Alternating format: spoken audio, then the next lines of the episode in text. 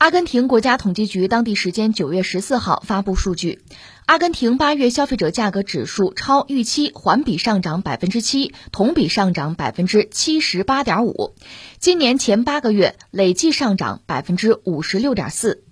据阿根廷央行当地时间九月九号公布的一项月度民意调查，经济学家们预估今年阿根廷的年度通胀率将会达到百分之九十五，比上个月的估值高四点八个百分点。昨天我们节目里刚聊美国嘛，最新的数据啊，经济数据出来，通胀反正还是居高不下。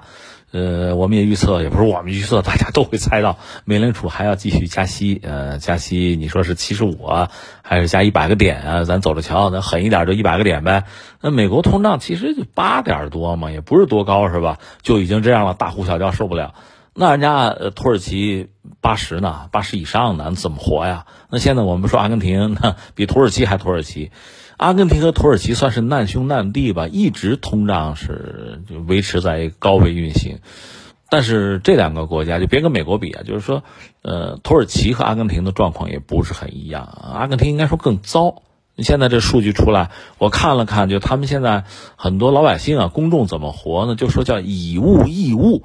因为货币贬值的厉害，那钱没法用了，索性咱们拿东西换东西，哎，货换货两头乐。通过这种方式来维持自己正常的生活，就很难，日子过得很难。那你说怎么回事啊？我们以前曾经聊过，阿根廷这个国家很独特，中国离它其实最远吧？你看那个地图平面两维图，你看大吊角是吧？飞到那儿得三十多个小时是吧？很远。呃，阿根廷这个国家其实自然禀赋还是不错，在历史上也曾经富裕过啊，但是现在确实就经济啊搞得一塌糊涂，呃，甚至被认为是什么呢？就是一个世界上不多见的啊，不多见的。你说从一个发展中国家最后成为一个发达国家、富裕国家，这样的国家不多。但是翻回来，从一个发达的国家，至少一个富裕国家，沦为一个不发达的国家，就是至少不富裕吧，这样的国家也不多。阿根廷是一个典型的例子。也很尴尬，对吧？嗯，一说他，我们能想到的足球，还有那个著名的那首歌，什么“阿根廷不要为我哭泣”什么的，皮隆夫人，大家想到的是这些东西，很文艺哈。但他的经济确实是拎不起来，很尴尬。呃，如果说通胀哈，我们刚才讲土耳其，土耳其一直通胀，通胀成为一种习惯。你说有个二十、二十多，这都不算个事儿。那阿根廷也是这样，一直有通胀。所以远的我们就不说了。你看，一九八二年。今年是二零二二年吧，一九八二年，英国阿根廷打那个马岛战争，当时阿根廷还是军政府呢，就加尔铁里政府，也是国内经济搞得一塌糊涂，就想转移一下国内的矛盾。那怎么着呢？就民族主义牌嘛，呃，把马岛收回来是吧？这极大的振奋民族精神，大家对我那肯定要支持鼓励。再说一打仗肯定花钱嘛，经济出点问题大家得忍呐，对吧？能接受嘛？这么着去打了马岛，结果英国呢就万里之遥，就派出来特混舰队抢，最后居然要抢回去了。那加尔铁里就下台了，没任何办法，仗你没有打赢，国内经济一塌糊涂，说振奋民族精神嘛，最后让大家吃了一个败仗。所以他就下台了，受到法律的这个惩处啊。之后就是所谓文官政府上台，呃，有一度经济好像还说得过去，就是全球经济水涨船高的时候还说得过去。但总的来说，经济底子很差，尤其是像这个工业，你不能说它没有工业，它有啊。你比如说这个马岛战争的时候，它有一种，呃，等于说是一种螺旋桨式的攻击机，它自己能够造布卡拉。能够造，那大量的飞机还得靠进口，主要是什么法国、以色列的飞机，包括导弹啊，这么搞的。当您跟英国打仗，它很多军舰本身就是英国船，这是阿根廷，就它工业比较差，有一点而已。那最麻烦的是进入二十一世纪吧，它一直有通胀就不说了，在二零一五年左右吧，他换了一个新总统，就是马克里。呃，马克里呢是一个支持自由经济、自由贸易的人吧，就是也是被西方经济学洗脑吧。那玩意儿你也不能说不对，西方经济学我认为它是对的啊。关键是它必须在一个好的、理想的，就实验室那样的环境里，它就管用。那有的时候你把政治因素算进去，它就不管用。所以，同样的政策吧，有的国家用着它就行啊，就过来了；有的过不来。你比如说，他上台之后，就马克里上台之后呢，他也不顾当时阿根廷经济的这个状况，包括工业的这个状况，就说这么着吧，这个我们这个就阿根廷比索啊，货币啊，跟美元要不咱自由兑换吧，允许自由兑换。其实这个招数吧，很多国家都用过。你比如当年这个最早的时候啊，就是呃，联邦德国西德。就是战争刚结束，他们发行自己的新马克的时候，那个老的帝国马克是希特勒他们搞的，那是废纸一张了嘛？搞新马克，呃，然后那时候大家基本上都穷啊，所有的西德人，不管你是资本家还是普通百姓，基本上都是一贫如洗了。那这个时候发行新的货币啊，然后跟美元自由兑换，你一兑换，你早上货币一推出去，马上就往下掉，那肯定的呀。但是逐渐的到晚上。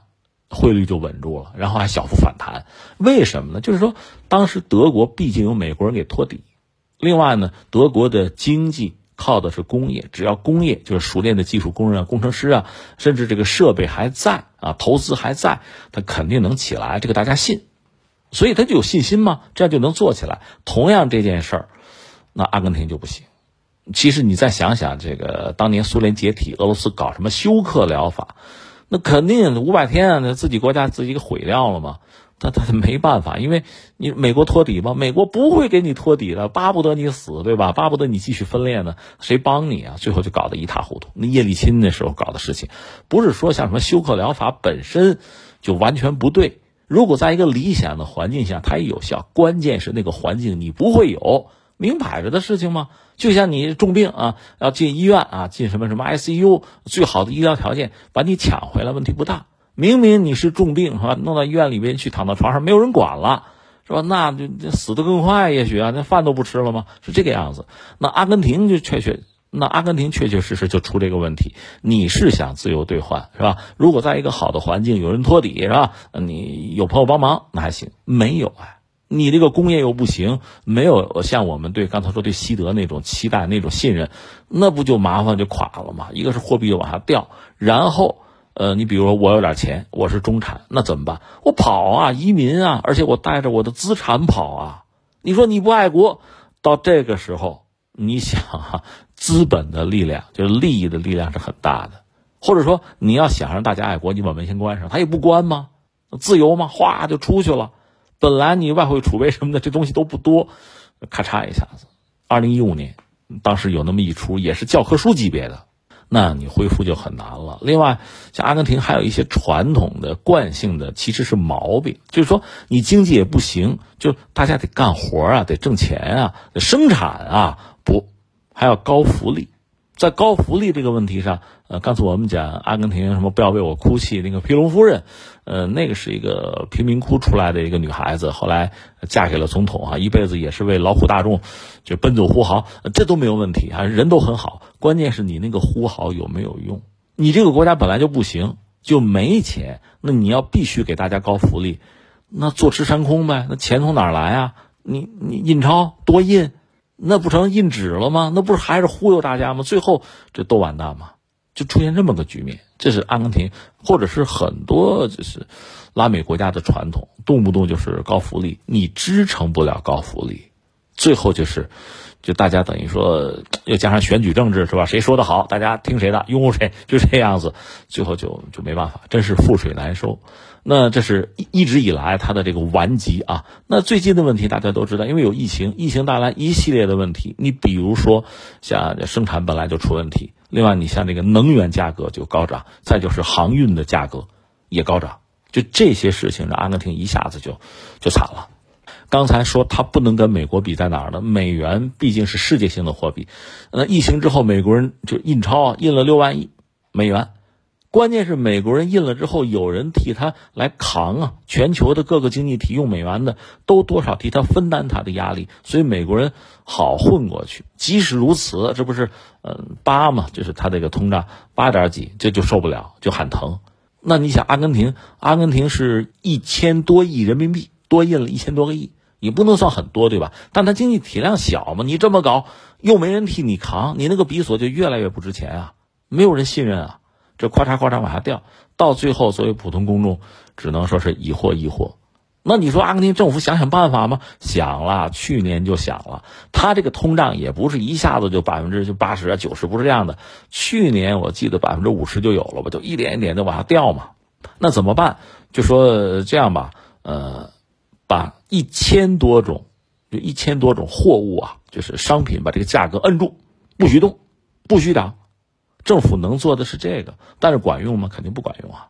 你一旦做这个事情就干预市场，市场就失灵了嘛，市场规律就失灵了。你想也是这样子嘛，会出现什么局面？叫有价无市。你比如说这个面包哈，就一块钱不许涨，这面包肯定买不着，肯定货架上没有。那哪儿有嘛？黑市嘛，肯定到黑市上去了。那该多少钱？那十块钱我也得买啊。那你那一块钱的这个限价就没有意义了，就是这么一个过程。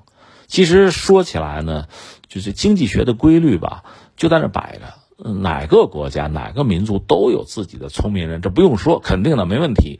关键是一系列的这个因素哈影响，一系列的这个因素在掣肘、在制约。那你比如说，你真说实话吗？让老百姓过紧日子吗？那你没有选票啊，你上不去啊，就会出现这个状况，就给你淘汰掉了。那阿根廷现在面对的这个局面，恐怕哈就是事已至此，真的就是祝愿或者说是。如果说啊，我们假设他们有领导人真的是，真的下决心破釜沉舟啊，为自己的国家民族、为自己的未来哈去考量，真的是下决心，尊重规律，不是简单的去迎合民意，就是西方选举那套东西，老老实实、扎扎实实的把自己的经济做起来。其实我想，天无绝人之路，办法不是没有，关键是哈，呃，也许对这个国家。最好的、最理智的选项，它恰恰不是政治人物，按照自己的利益标准的那个最理想的选项，这就没办法。